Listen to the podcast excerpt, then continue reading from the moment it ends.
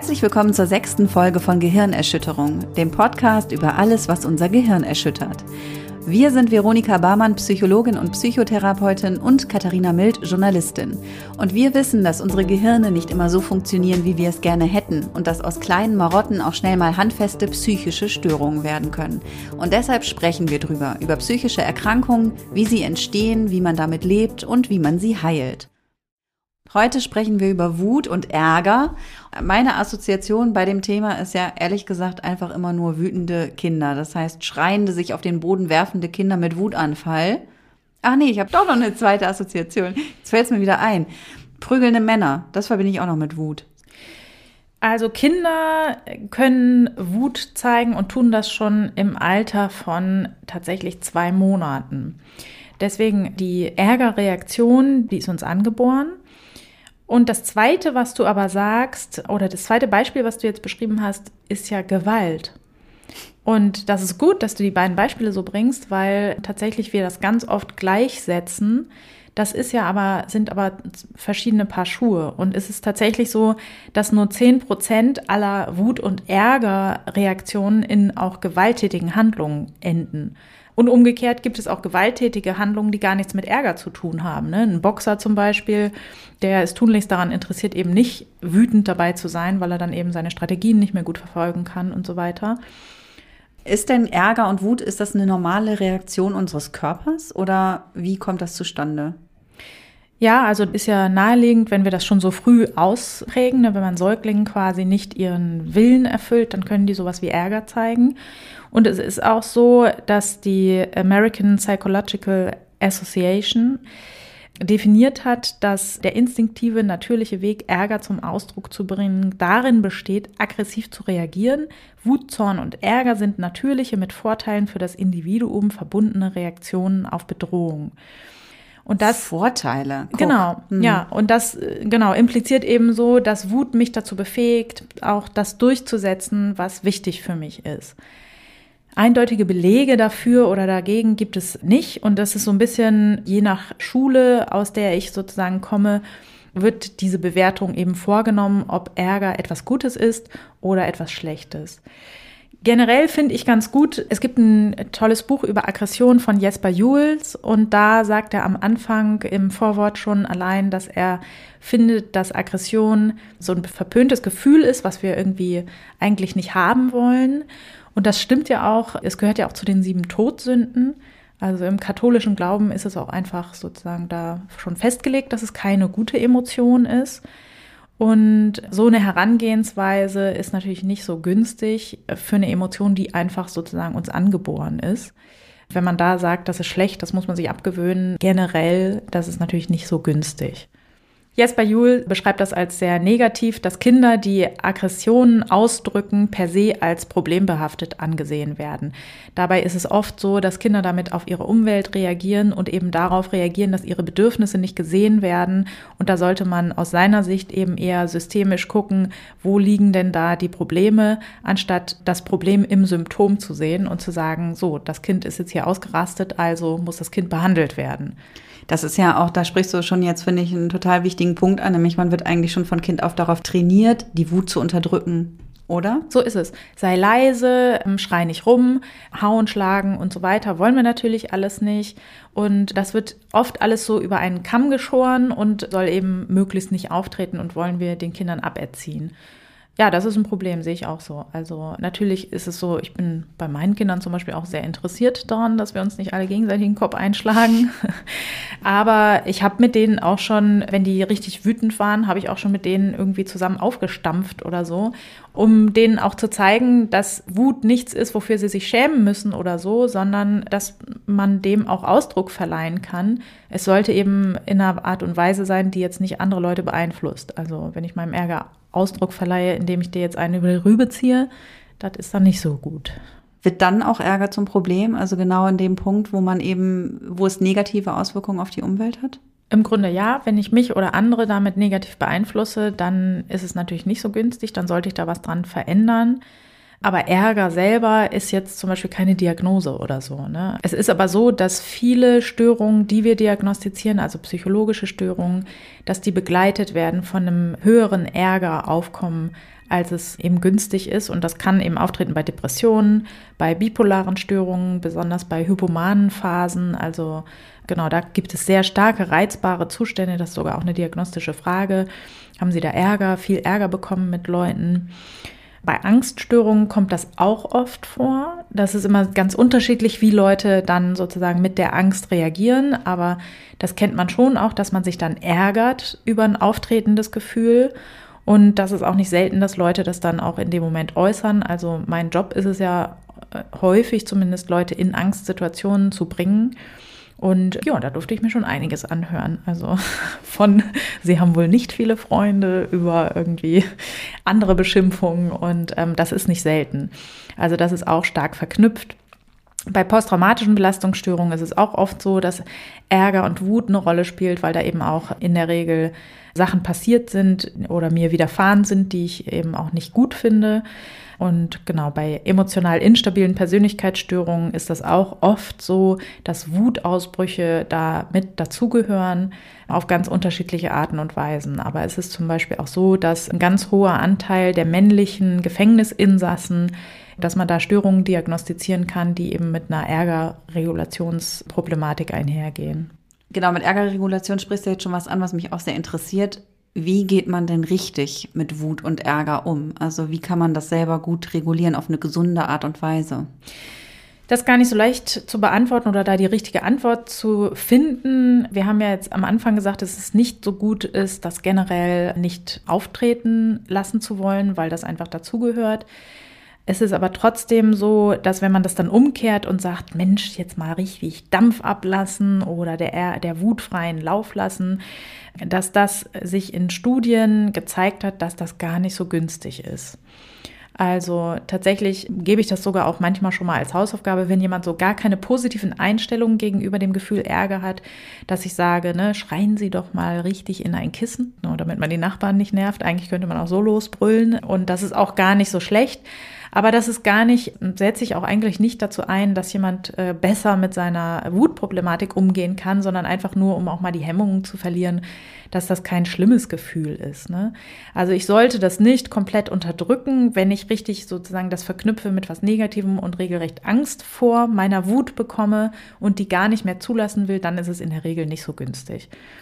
Also das kann dann auch bis hin, das habe ich sogar mal behandelt als im Rahmen von einer Zwangsstörung. Da hatte jemand so starke Ängste entwickelt, dass er in seiner Wut vielleicht ausflippen könnte und jemanden dann verletzt, dass er irgendwie ganz viel seines Handelns darauf bezogen hat, den Ärger überhaupt zu vermeiden und sich immer ganz stark kontrolliert hat. Das ist natürlich ungünstig und ein Unterfangen, was einfach nicht zum Erfolg führt. Und an sich ist es auch so, dass Studien eher zeigen, wenn wir unserem Ärger freien Lauf lassen, indem wir irgendwie rumschreien, gegen Sachen treten oder eben Schlimmeres ausagieren, dass wir dann eigentlich eher die empfundene Ärgerintensität und die Bereitschaft, Ärger zu zeigen, eigentlich eher steigt. Und das ist ja nicht das, was wir erreichen wollen oft. Deswegen ist es so, dass eine Regulation von Ärger so, man hat ja auch so vielleicht eher so küchenpsychologische Tipps wie erstmal bis zehn zählen, ne? Oder nochmal drüber schlafen, dass solche Strategien gar nicht so schlecht sind, weil erstmal meine physiologische Ärgerreaktion abebbt und ich dann auch eben mehr Möglichkeiten habe, mir was auszudenken, wie ich jetzt damit umgehe ne? und vielleicht eine Lösung eher des Problems dann anstreben kann. Also das kann schon ganz gut sein. Und ein konstruktiver Ärgerausdruck ist eben, wenn ich zum Beispiel, ne, ich ärgere mich, weil meine Rechte eingeschränkt sind und dann sage ich eben demjenigen das und sage am besten, ne, kommunikationstechnisch ist es natürlich am günstigsten, wenn ich immer eine Ich-Botschaft sende plus ein Gefühl. Also es ist nicht so gut, wenn ich meinem Mann sage, hör mal zu, du bringst nie den Müll raus, weil was sagt er dann nämlich? Wohl. Mache ich wohl immer. Und letzte Woche habe ich sogar das Altpapier gemacht, ey, hast du auch nicht gesehen. Und dann ist man in so einer beknackten Nein-Doch-Diskussion drin, die man eigentlich nie haben wollte. Und wenn ich dann eine Ich-Botschaft sende mit einem Gefühl, zum Beispiel, wenn ich sehe, wie der Müll überquillt und alle immer noch was oben drauf stapeln, anstatt den mal rauszubringen, fühle ich mich wahnsinnig allein gelassen. Da kriegst du schon jetzt Mitleid mit mir. Mhm. Ja. Und dann ist es äh, eben viel wahrscheinlicher, dass ich mein Ziel auch erreiche, dass der andere sagt, Mensch, das will ich gar nicht, können wir da irgendwie gemeinsam eine Lösung für finden. Das wäre vielleicht ein adäquater oder günstiger Umgang mit Ärger. Mhm. Ich wollte eigentlich noch, dass wir Ärgersituationen. Du wolltest mich richtig ärgern heute, ne? Ja. Ich habe es befürchtet, dass du ja. mich heute richtig ärgern willst. Ärger mich doch mal. ja, genau. Hier rast hier gleich richtig aus. Nee, ich wollte dich fragen, was dich denn richtig, richtig wütend macht. Wann du das letzte Mal richtig, richtig wütend warst. Also, wenn man jetzt mal allein an das Flüchtlingscamp ähm, auf der griechischen Insel denkt oder so, und wenn dann Deutschland sagt, sie nehmen 100 Kinder und Jugendliche oh, auf, ey, ja. ich könnte kotzen. Sowas ärgert mich zum Beispiel massiv, aber das, das ist noch nicht krass persönlich. Also persönlicher bin ich, glaube ich, angegriffen, wenn ich arbeite und das nicht honoriert wird. Ja, Arbeit in Sachen reinstecke, mir irgendwie mega den Arsch aufreiße für irgendwas und dann wird es nicht gewertschätzt oder gar nicht gesehen oder irgendwie so, obwohl man es vorher vielleicht obwohl einem vorher vielleicht andere Versprechungen gemacht worden sind, ja, wird dann so getan, als, nee, wäre wär ja gar nicht so. So ein bisschen so ein, also ausgenutzt werden, sage ich mal auch. Mhm. Ja. Ich ärgere mich auch oft über mich selber, wenn ich irgendwas nicht so gut hinkriege. Und wenn ich auch vor allem im Moment ärgere ich mich sehr darüber, dass ich nicht Nein sagen kann. Und dann habe ich, lade ich ja. mir viel zu viel Arbeit auf und bin dann latent überarbeitet permanent. Und da bin ich auch regelmäßig ärgerlich, sehr ärgerlich mit mir selber. Ja. Wie ist das bei dir? Worüber ärgerst du dich? Also das, was du genannt hast, sind viele Klassiker dabei gewesen, worüber man sich ärgert.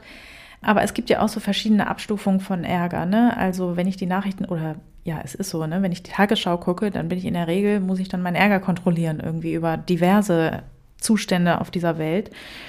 Aber stärker ist es noch bei mir, wenn so eine gewisse ja, da kommen jetzt schon so Bewertungen von mir dazu, aber wenn so eine Borniertheit dazu kommt und wenn es mich persönlich betrifft, also wen ich sehr häufig im Kopf habe und quasi selber schon so Dialoge führe mit, aus Wut, ist Jens Spahn und seine Art der psychologischen Kriegsführung, haha, wie er versucht, die Versorgung zu verbessern weil der auch gerne mal in seinen Reden darüber spricht, dass wir gar nicht zu wenig Psychotherapeuten haben, also diese Unterversorgung, die äh, redet da einfach weg und ignoriert sie quasi und kann ja aber nicht am Problem vorbeisprechen und sagt dann nämlich sowas wie, dass es daran liegt, dass die Psychotherapeuten einfach immer nur die angenehmen Patienten sich rauspicken. Und das sind so Sachen, wo er dann irgendwie sagt, ne, wir müssen mal gucken, welche Patienten da im Wartezimmer sitzen bleiben, die man eben nicht so gern behandelt. Und dass das das große Problem wäre. Und das sind wirklich Sachen, da werde ich ja, da habe ich richtig eine physiologische Ärgerreaktion, da wird mir heiß, da kriege ich einen erhöhten Herzschlag und da möchte ich, da kriege ich auch Impulse irgendwie. Also ich habe mir auch schon ganz kleinschrittig ausgemalt, wie ich zu einer Veranstaltung mit Jens Spahn gehe und ein Ei werfe. Natürlich knapp dran vorbei. Nee, eigentlich genau drauf. genau, das macht mich sehr, sehr wütend und das sind so Sachen, die mich auch negativ beeinflussen, weil sie nicht so wenig wütend machen, dass ich sie gleich loslassen könnte, sondern die begleiten mich dann auch eine Weile und das ist unangenehm, ist kein schönes Gefühl. Krass, oder? Ja, ich finde es total nachvollziehbar, weil ich finde auch gerade, finde halt gerade auf politischer Ebene passiert so viel aus so einer Ignoranz heraus und aus so einem, ah, ja, Borniertheit, wie du es nennst. Und das ist halt, glaube ich, auch eines der größten Probleme, was wir haben, dass die meisten Leute, die oben in der Politik sitzen, einfach keinen Plan haben von dem, was irgendwie in der Gesellschaft wirklich los ist. Und ich bin da immer natürlich beim Thema Geflüchtetenpolitik, bin ich halt irgendwie immer mega ja. sehr schnell sehr zornig und ich finde das von daher total nachvollziehbar. Ja. Und wie geht man jetzt damit um, ist die Frage, ne? Also was macht man da? Genau. Man kann verschiedene Sachen machen. Wenn du sozusagen ein generelles Problem hast und du regst dich über viele Sachen ständig auf und das ist was, was deine Lebensqualität stark beeinflusst, dann würde ich auch empfehlen, vielleicht ein strukturiertes Programm aufzusuchen. Das wird häufig angeboten oder es gibt Kurse dazu. Und das sind dann einfach strukturierte Abläufe, wo man lernt, am Anfang geht es immer los damit, was ist eigentlich Ärger, wo findet er statt, wie wird er ausgelöst und das auch abgrenzen von Aggressionen zum Beispiel, von aggressivem Handeln. Dann ist es oft so, dass eine Selbstbeobachtung sehr günstig ist, ne, dass man mal ein Protokoll führt, wie oft ärgere ich mich eigentlich am Tag und was sind es für Auslöser. Und dann kann man da eben auch lernen, die Kognition darüber zu verändern. Und kann zum Beispiel Kommunikationsregeln sich aneignen, die eben dazu führen, dass ich einen günstigeren Umgang finden kann. Modelllernen ist auch ganz wichtig, ne? dass ich mir vielleicht äh, Vorbilder suche, die sich nicht so schnell aufregen wie ich. Wenn ich jetzt nicht ein generelles Problem habe, äh, sondern einfach nur eine Taktik suche, wie ich im Alltag besser mit Ärger umgehen kann, dann kann die sogenannte Sedona-Methode helfen. Ich dachte natürlich als Psychologin am Anfang, das wäre eine Abkürzung, weil wir immer so das Programm Besta oder so entwickelt, was dann zu besseren Kindererziehung führt oder so. Ja, dachte ich erst, das heißt irgendwie so, sei doch nachsichtiger oder keine Ahnung, was soll das heißen, Sedona. Aber das tatsächlich. so nach Sedieren. So auch ein bisschen, ne? Sedier dich doch einmal runter. äh, tatsächlich habe ich irgendwann mal recherchiert, ich glaube, es liegt daran, dass es in dem Ort Sedona in den USA irgendwie zum ersten Mal entwickelt wurde. Keine Ahnung. Auf jeden Fall ist das so mittelmäßig untersucht, sage ich mal, aber ich nutze das selber recht häufig, weil das leicht anzuwenden ist. Der Aufwand ist nicht hoch und zwar stellst du dir da vier Fragen zu deinem Ärger. Also, wenn wir jetzt mal deine Situation nehmen, du hast irgendwie den nächsten Auftrag noch angenommen, ja, mache ich auch noch eben und denkst dir dann aber, wenn du dabei sitzt, so, ach nö, was ist eigentlich los mit mir? Warum mache ich eigentlich immer das alles? Ja, kannst du dir das gut vorstellen? Mhm. Okay. Dann ist die erste Frage, die du dir da selbst zu stellen sollst, und du sollst diese Fragen ehrlich beantworten, also es ist egal, wie du sie beantwortest, ist, kannst du verstehen, dass du dich darüber ärgerst? Ja, kann ich verstehen. Ist doch ärgerlich. Ja, also ich finde es auch ärgerlich. Ne? Ja, also es kann ja auch Nein sein. Ne? Doch, man, doch, nein. Ja, ja. Genau. Mhm. Man kann ja auch sagen, nee, ist völlig ungerechtfertigt. Warum eigentlich? Hättest du Stimmt. auch sagen können. Ja, ne? Also das ist nicht, die Antworten bestimmen nicht über den Erfolg der Methode, sage ich mal. Glück gehabt. Genau. Die nächste Frage, die du dir stellen solltest, wäre, kannst du den Ärger loslassen und sei es nur für einen ganz kurzen Moment? Jetzt wird es schon schwieriger äh, weil er so mit Stress korreliert ist, ne? Mhm.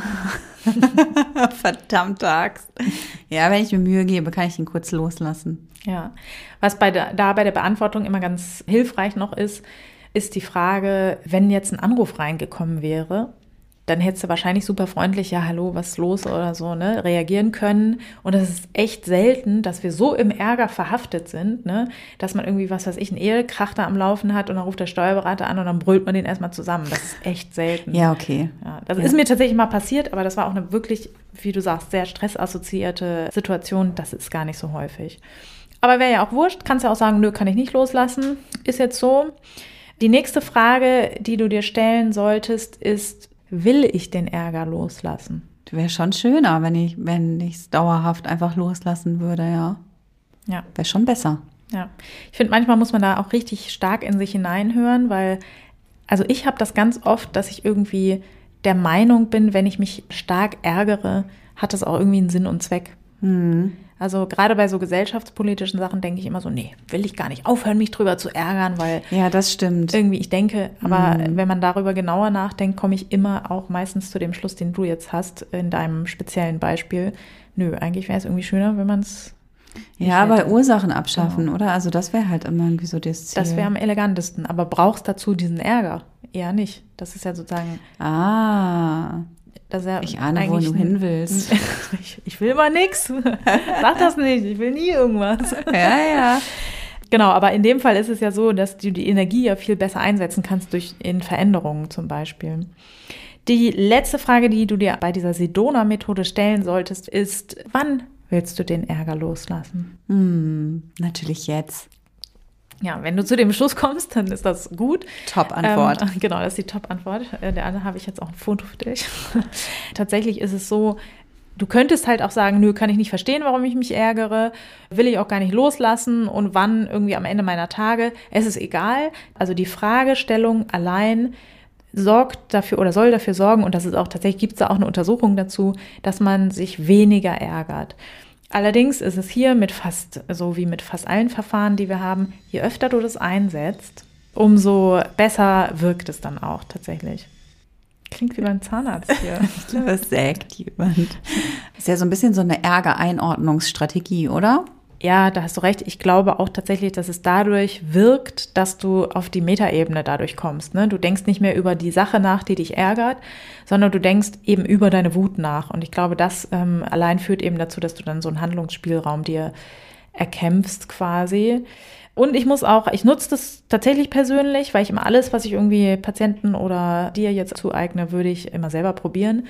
Und bei mir, ich muss sagen, bei so mittleren Ärgerereignissen wirkt es sehr gut. Das hat echt schon häufig dazu geführt, dass ich dann sagen konnte, nö, lasse ich jetzt einfach mal ziehen. Bei so Sachen, die eher genereller Natur sind oder die mich wirklich sehr stark persönlich betreffen, da bringt mir das leider nicht so viel. ja. Genau. Hast du denn für die Fälle dann auch noch eine andere Methode parat oder einen anderen Tipp? Ja, also ich finde alle Managementstrategien, die den Ärger nicht verändern, sondern wie ich reagiere, die sind immer ganz günstig für so mittlere Ereignisse. Das ist jetzt aber eher meine persönliche Meinung. Und ich finde bei ganz, ganz starkem Ärger, der eher so genereller Natur ist, also warum behandeln mich alle Menschen immer so und so oder was, ne? Da mag ich sehr gerne achtsamkeitsbasierte Verfahren. Und da gibt es ganz viele verschiedene Übungen und Techniken, die man machen kann. Da geht es eben eher darum, eine akzeptierende Haltung einzunehmen, also quasi der wohlwollende Beobachter der eigenen Aggressionen zu werden. Ähm, ja, da schnarchst du schon ab. Nein, ich, schn Nein, ich schnarch nicht ab. Ich bin nur denke nur so, ja, okay, wie Ach, soll das denn funktionieren? Ah, ah, doch, ah, ist doch wieder anstrengend. Achtsamkeit klingt immer so, ah, easy, ja, das kann ich mal machen. Das stand auch letztens in der Brigitte. Aber nee, ist leider tatsächlich eine der schwersten Übungen, die es eigentlich gibt, aber für mein Empfinden auch wirklich sehr, sehr lohnenswert. Also das erste ist natürlich, dass ich akzeptiere, dass ich mich ärgere. Das ist ja so auch in dieser ersten Frage der Sedona-Frage, kann ich das verstehen, dass ich mich ärgere? Das ist schon mal eine sehr, sehr gute Voraussetzung, weil sonst kann ich auch so eine, dann potenziert sich der Ärger ja auch so. Ne? Ich reg mich über was auf, dann rege ich mich auf, dass ich mich aufrege. Das kann ich ja unendlich weiterführen und das ist natürlich keine günstige Spirale. So. Also als erstes beende ich den Kampf gegen dieses unangenehme Gefühl und akzeptiere es einfach so, dass es da ist. Das zweite, was ein sehr guter, hilfreicher Gedanke ist, ist Mitgefühl. Also ich kann jetzt quasi sagen, Mann, der Jens Spahn, der geht mir richtig auf die Nüsse. Was ist los mit dem Typen? Statt irgendwie das Problem zu lösen, schiebt er es einfach sozusagen anderen in die Schuhe, in dem Fall ja mir, und unterstellt mir irgendwie Faulheit. Und das, obwohl ich doch einen Beruf habe, ganz ehrlich, wenn es mir irgendwie äh, simpel darum ginge, für wenig Geld viel Arbeit zu kriegen, dann hätte ich durchaus ein paar andere Berufsmöglichkeiten gehabt. Ne? Das regt mich auf und dann regt mich halt dieser Mensch auch auf. Ich könnte aber auch mich dem genauer widmen und könnte mir anschauen, gut, warum macht er das denn gerade? Ne? Also, was muss denn ein Politiker schauen, was er, was er tut? Der ist ja von vielen Kräften beeinflusst. Da gibt es Lobbyisten, da gibt es parteiinterne Sachen, die eine Rolle spielen. Es geht auch oft darum, ne, wenn ich irgendwie nur zwei Jahre am Drücker bin und dann wieder abgesägt werde, dann kann ich auch nichts gestalten. Das heißt, ich muss eben auch gucken, dass ich wiedergewählt werde und so weiter. Und wenn ich mir das alles anschaue, ne, dann ist vielleicht sozusagen mein Aggressor, den ich vorher ausgemacht habe, Natürlich ist das nicht gegen mich gerichtet. Ne? Jens Spahn ist ja nicht aufgestanden und hat sich gedacht, Mensch, da gibt es doch diese eine Psychotherapeutin, die sich irgendwie den Ärmel abreißt und extra die schweren Fälle nimmt. Der würge ich jetzt mal persönlich eins rein. Das wird wohl nicht so gewesen sein, sondern er hat einfach gedacht, scheiße, ich habe hier ein Riesenproblem. Ich müsste halt eine Menge Kohle in die Hand nehmen, um das zu lösen. Die habe ich jetzt aber irgendwie nicht. Dann suche ich mir jetzt halt irgendwie mal ein paar andere Sündenböcke aus. Ne? Und aus dem heraus ist das auch verstehbar. Und ich kann sogar sowas wie Mitleid aufbringen, weil das tatsächlich auch wie eine nicht sehr angenehme Position klingt. Ne? Also in einer Situation zu sein, wo man irgendwie was verändern möchte, aber eher auf 100 andere Leute hören muss, das ist wahrscheinlich auch nicht schön. So. Und dann kann ich, das fällt mir jetzt auch tatsächlich bei Jens Spahn extrem schwer, weil ich ihm natürlich noch ein paar andere Sachen unterstelle, Geltungsbedürfnis und was weiß ich was alles, ne? Aber über diesen Weg könnte ich eben eher sowas wie Mitleid aufbringen. Und Mitleid widerspricht sich mit Ärger tatsächlich sehr stark. Ne? Dann verraucht meine Wut in der Regel sehr schnell, wenn mir jemand anders Leid tut. Hm. Wollen wir wirklich für Mitleid für PolitikerInnen werben? das ist die Frage. ja, tatsächlich ist es sinnvoll. Ja, Mitleid ist eine gute Empfindung. Und wenn wir aufmerksamer miteinander umgehen würden und eher Mitleid ähm, empfinden würden als Wut, ich glaube schon, dass das sinnvoll wäre. Also auch Mitleid für Politiker, für Gewalttäter oder für Menschen, die Dinge tun, die wir als gesellschaftlich nicht günstig erachten, finde ich, ist es sinnvoller, Mitleid zu empfinden für mich persönlich als Wut und den Versuch eben zu unternehmen, das zu kontrollieren zu können. Das kann ich nicht. Ne? Mhm. Also ich kann jetzt noch so viele Leserbriefe oder was weiß ich was schreiben. Äh, Jens Spahn wird in der nächsten Debatte wieder dieselben Themen vertreten. So, ne? Und deswegen ist so eine akzeptierende Haltung dem gegenüber ganz günstig. Das ist auch der nächste Punkt, dieses Akzeptieren, dass es Dinge gibt, die nicht in meiner Macht stehen. Das ist auch eine gute Taktik, dass ich anerkenne, dass ich über viele Dinge keine Kontrolle habe, dass ich zum Beispiel andere Menschen nicht kontrollieren kann. Es ist ja ganz häufig so, dass wir beobachten, dass andere etwas tun, wo wir denken, ach, das ist jetzt gar nicht so schlau. Warum macht er denn das? Und dann kommen wir mit einem guten Ratschlag um die Ecke. Ne? Also ich mache das vor allen Dingen bei Menschen, die mir sehr wichtig sind, sehe ich das häufig. Und das ist auch immer so ein heikles Thema. Ne? Wenn die mit ihren Kindern dann Sachen machen, wo ich denke, Mensch, das ist jetzt kurz gedacht, das, das, wird sich irgendwann rächen, mach doch mal anders. Da habe ich schon Erfahrungen gemacht. Ne? Wenn man dann schon irgendwie schon mal Sachen durchgemacht hat in der Richtung, dann werde ich tatsächlich echt immer recht unangenehm aufdringlich äh, mit meinen guten Ratschlägen. Und bin dann natürlich auch enttäuscht oder auch sauer, wenn die Leute das nicht umsetzen. Ich weiß doch, wie es funktioniert. Warum? Das war doch jetzt nett von mir. Warum so, glauben ne? die dir ja, Genau, nicht? warum glauben die das denn jetzt nicht? Ne? Dabei ist es umgekehrt natürlich auch so, dass ich natürlich nicht jeden guten Ratschlag annehme, sondern wie jeder normale Mensch lieber meine eigenen Fehler mache. Ne? Das ist ja, sind ja viel sinnvollere Lernerfahrungen. Aber da ist es zum Beispiel total günstig, wenn ich mich wieder darauf besinne, dass ich nur den Rat anbieten kann. Ich kann nicht die Leute dazu bringen, den zum Beispiel umzusetzen oder so. Das ist etwas, was nicht in meiner Hand liegt. Ja, Jetzt habe ich mal was anderes als mm, gesagt. Ich habe nämlich Ja gesagt. Das gut, fand ne? ich auch toll, ja. Das hat sich hat gut sehr gut angefühlt. Ja. genau. Bestätigen. Ähm, das hat sich sehr schön angefühlt und das ist ja schon wieder eine Bewertung. Das ist nämlich der nächste Punkt, der wichtig ist bei der achtsamen Haltung, dass häufig auch unsere Bewertungen tatsächlich auch zu Ärger führen. Wir sind der Meinung, so fährt man aber nicht Auto, ne? da hätte man jetzt aber früher blinken können oder was weiß ich, warum fehlt der sich jetzt so beknackt ein oder alles Mögliche, was wir im Straßenverkehr allein schon denken. Das sind alles Bewertungen. Und es sind vor allen Dingen Bewertungen, die uns absolut überhaupt nichts bringen. Ne?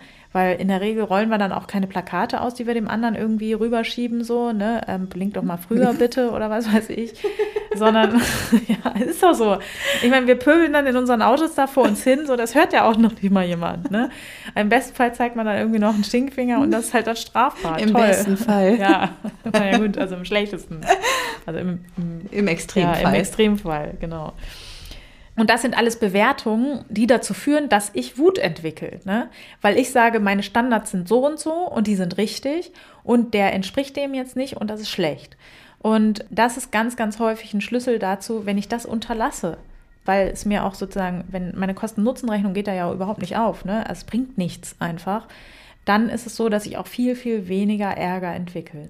Da gibt es sehr, sehr gute Übungen, dass man seine Gedanken beobachtet und mal erstmal ein Label draufklebt, ist das ein bewertender Gedanke oder nicht, ne? und versucht da ein höheres Bewusstsein dafür zu kriegen, dass ich das zum Beispiel häufig tue und dann auch einfach versuchen, das einfach nicht zu machen. So. Hm. Das ist gar nicht so einfach, kann ich sagen. Nee, ne? So, schon wieder bewertet, shit. Hm. Sein Teufelskreis. Ja, auf jeden Fall, genau. Ähm, also Bewertungen spielen eine ganz äh, starke Rolle bei der Entwicklung von Ärger. Im Buddhismus wird ja häufig die Lehre über Geschichten weitergetragen. Und da gibt es eine Geschichte, dass ein Schüler seinen Meister fragt, wie er besser mit Zorn umgehen könnte. Und dann antwortet der Zen-Meister, Stell dir vor, es ist ein nebeliger Tag. Du bist mit deinem Boot draußen auf See. Durch den Nebel kannst du auch kaum etwas erkennen.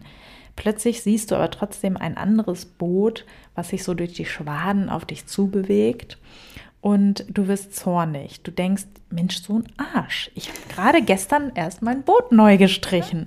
Und verstehst nicht, ne, warum weicht der andere denn nicht aus? Was soll denn das? Ne? Versuchst irgendwie noch gegenzusteuern und schon kracht das Boot in dein frisch gestrichenes, renoviertes Boot hinein und du ärgerst dich ganz doll und denkst daran, wie mühevoll du das renoviert hast, wie viel Arbeit das gewesen ist. Genau.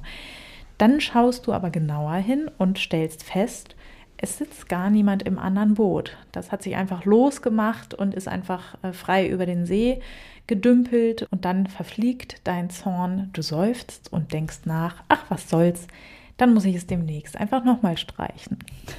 Genau. Diese Geschichte macht mich schon latent zornig. Warum denn? Ich finde solche immer voll gut. Ja, aber ich meine ganz ehrlich, ist es nicht auch tatsächlich mal gut, so den Ärger rauszulassen, also mal so ein bisschen Dampf abzulassen vielleicht auch? Also auch mal zu schreien oder irgendwie. Ist das nicht auch mal ein bisschen, kann das nicht auch mal ein bisschen günstig sein? Wäre doch schön.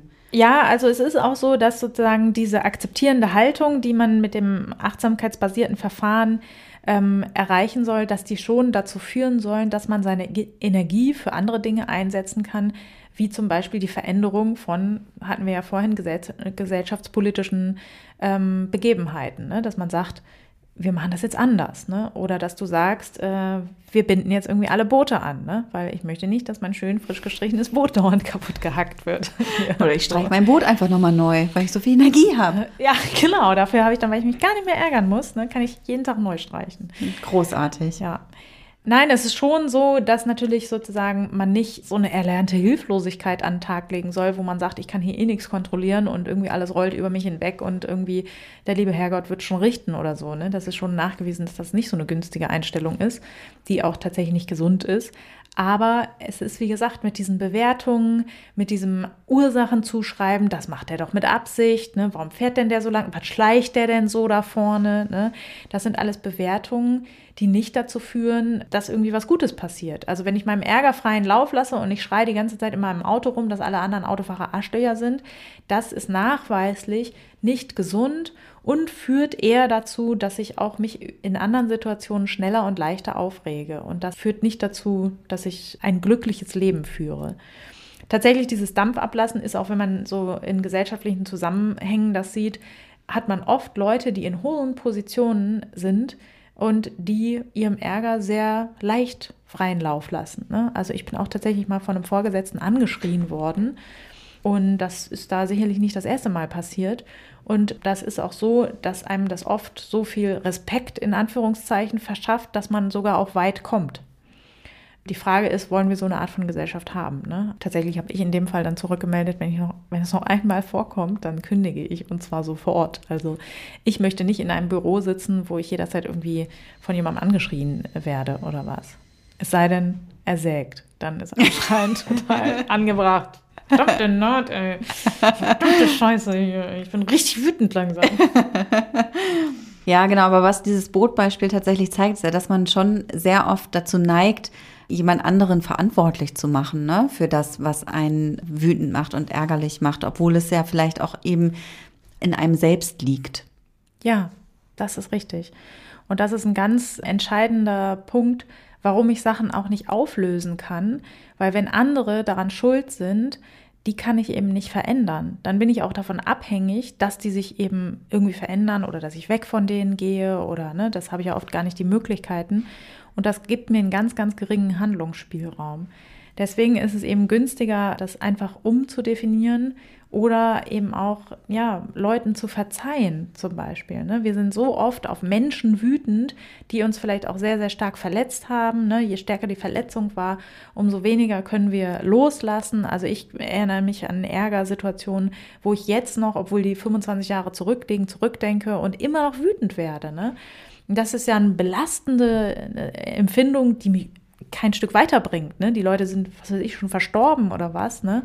Und das bringt mir einfach nichts. Und was da günstiger ist, und das ist ja auch so ein großer Punkt im Buddhismus, dass ich Leuten verzeihen kann. Einfach.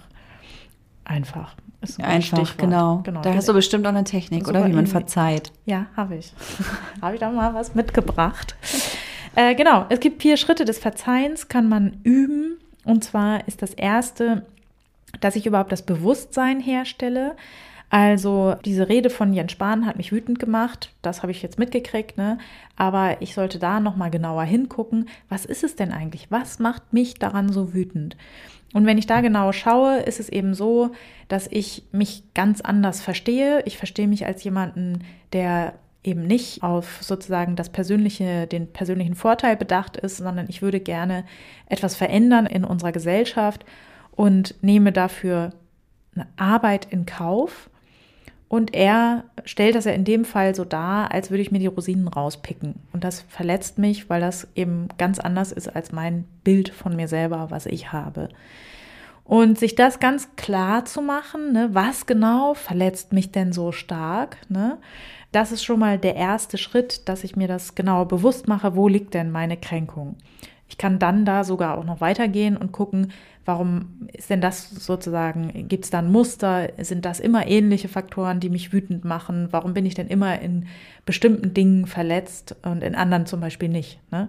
Also wenn mir jemand sagt, ich habe hässliche Klamotten oder was, ne, das verletzt mich überhaupt nicht. Da habe ich, es, es finde ich einfach, interessiert mich auch überhaupt nicht. Ne? Da sind vielleicht andere sehr verletzt. Ne? Aber wenn jemand sozusagen mir unterstellt, dass ich schlechte Absichten habe, das ist schon generell auch etwas, was mich sehr, sehr wütend macht. Das kann man dann auch nochmal gucken, aber erstmal geht es wirklich um die konkrete Situation, dass ich mir genau ähm, anschaue, was verletzt mich da. Dann ist das Zweite, was ich vornehmen sollte, die Trennung und zwar die Unterscheidung zwischen dem Verletzten, also in dem Fall ja mir, und dem Verletzenden. Also gucken, ich habe eben sozusagen mit meiner Lerngeschichte verletzten mich Menschen, wenn sie sagen, ich würde auf meinen persönlichen Vorteil allein bedacht sein. Und ich gucke mir den Verletzenden an, hatte der das denn im Sinn? Das haben wir vorhin schon gehabt, ne? Ja, wahrscheinlich nicht sondern der wollte irgendwie eine gute Rede halten, die irgendwie auch die Krankenkassenvertreter äh, positiv stimmen und die Pharmalobbyisten, die mit im Raum war oder sonst irgendwie was.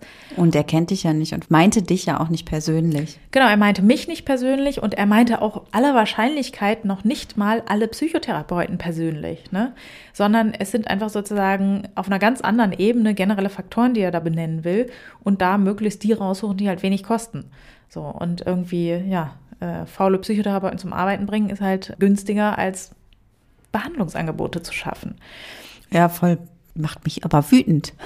Ja. Das zu erkennen auch. Genau. Ja, also ich, ich finde es auch sozusagen, ich kann auch etwas nicht gutheißen, ne, dass ich jemandem verzeihe oder ja, das heißt nicht, dass ich seine Handlungen gutheiße. Das ist ganz entscheidend, wenn es zum Beispiel um traumatische Geschichten geht, ne, wo es Täter gibt und auch da ist es tatsächlich, das klingt dann immer so ähm, zynisch fast, so ist es auf gar keinen Fall gemeint. Auch da ist es für mich als Opfer sinnvoll, demjenigen zu verzeihen.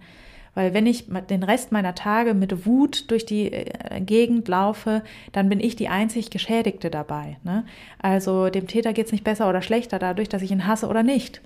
Und deswegen ist es sinnvoll, dass ich dem verzeihe. Und das muss man sehr, sehr stark trennen davon, dass das nicht bedeutet, dass ich sage, ist eine tolle Sache gewesen.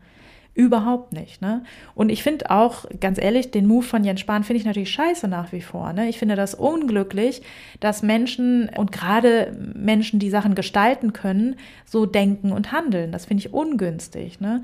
Und wenn ich ihm im besten Falle Unwissenheit unterstelle und sage, na, der weiß das halt gar nicht, ne? dann finde ich auch das heiße ich nicht gut. Ne? Es gibt keine einzige Studie, die irgendwie ein Beleg dafür ist, dass Psychotherapeuten sich immer die easy Fälle rauspicken. Das das, kann man nicht messen, weil es auch nicht der Fall ist.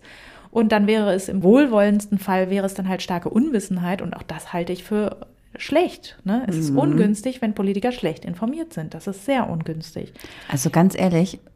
Ja, wirkt nicht so bei dir, ne? Nee, ey, mich macht das immer nur noch wütender. Weil wenn man sich das mal so klar macht, ich meine, dann also ich meine, das macht mich jetzt auch nicht krass wütend, sodass ich jetzt irgendwie das Gefühl habe, ich explodiere gleich oder so. Aber ich finde, die Sauerei, die dahinter steckt, sozusagen, die wird ja. ja erst so richtig deutlich, wenn man sich das alles genau überlegt. Und klar, auch wenn man selbst wenn man Mitleid empfindet oder auch, äh, ja, ich meine, gut, verzeihen ist vielleicht dann doch der bessere Weg. Aber ich finde auch gerade beim Mitleid klar, aber das kann doch dann nicht sein, dass so jemand dann in so einer Position ist und solche Sachen entscheidet. Und also da, da macht man sich ja, stellt man ja schon das gesamte politische System in Frage. Ja, aber so sind eben die Tatsachen. Ja, das, ist doch, ja so. Ja, das kann ist, einen ja, doch wütend machen. Ja, das kann einen auch wütend machen. Aber tatsächlich ist es schon so, also ich leide schon unter Wut auch, ne? Weil vielleicht ist das auch so, wenn man empfindsam ist, das fühlt sich stark an und sehr unangenehm. Und ja, wie gesagt, ich mag das auch nicht. Es gibt sogar Phasen, da verzichte ich auf Nachrichten. Da gucke ich keine Tagesschau mehr, nur aus dem Grund, weil ich mich nicht schon wieder aufregen will. Und das ist ungünstig, weil ich glaube, Information ist so, ne, also wenn ich mich informiere, dann kann ich erst recht nichts verändern an den Sachen. Und deswegen, ja, was du sagst, das stimmt ja, ne? Genau so kommt man in solche Positionen. Ich glaube, das ist das, wie Politiker immer erfolgreicher werden. Ne? Das kann man ja auch beobachten, wenn man sich so Werdegänge anguckt. Ne?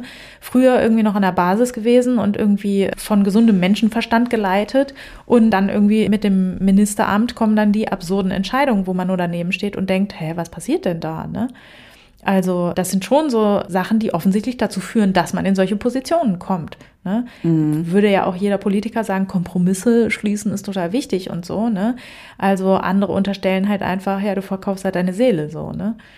Ja, aber es bringt mir nichts, wenn ich in meinem Kämmerlein sitze und mich über Jens Spahn aufrege und über seine Borniertheit. Das bringt mir nichts. Und ich bin, ich bin wirklich, ich möchte das loslassen. Mhm. So.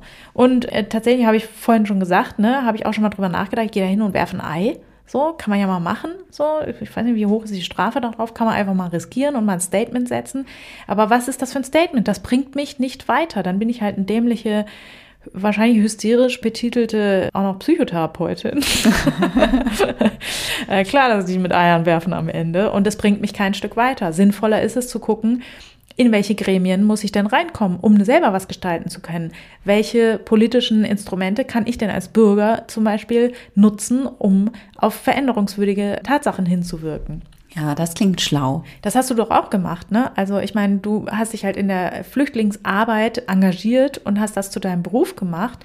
Und damit hast du doch viel sinnvoller Dinge verändert, als wenn du äh, da gesessen hast und geguckt hast und gesagt hast, um was weiß ich, gibt es jetzt hier das nächste Interview mit jemandem, der irgendwie behauptet, die Grundstückspreise werden fallen, weil wir hier ein Flüchtlingsheim errichten oder was. Ne? Ja, aber tatsächlich war es der Auslöser, dass alle Leute da, es gab ja da in Borgfeld auch so einen Riesenaufschrei wegen der Sporthalle, die da. Ich habe mich auch richtig aufgeregt. Und da, ich war, ja, und ich war auch, also mich hat das so krass getroffen, das zu ja. sehen und dass halt so ein krasser Rassismus ja. da ist, mitten äh, da, wo ich wohne, dass ich gesagt habe, es geht nicht anders. Ich muss da ein Zeichen dagegen setzen. Ja. Also, ja, gut.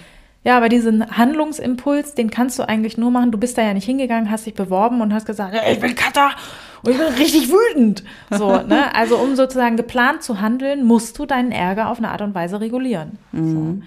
Es ist schlauer. Genau. Und genau, da ist Mitgefühl eben ganz gut. Ne? Da bin ich voll nicht bei.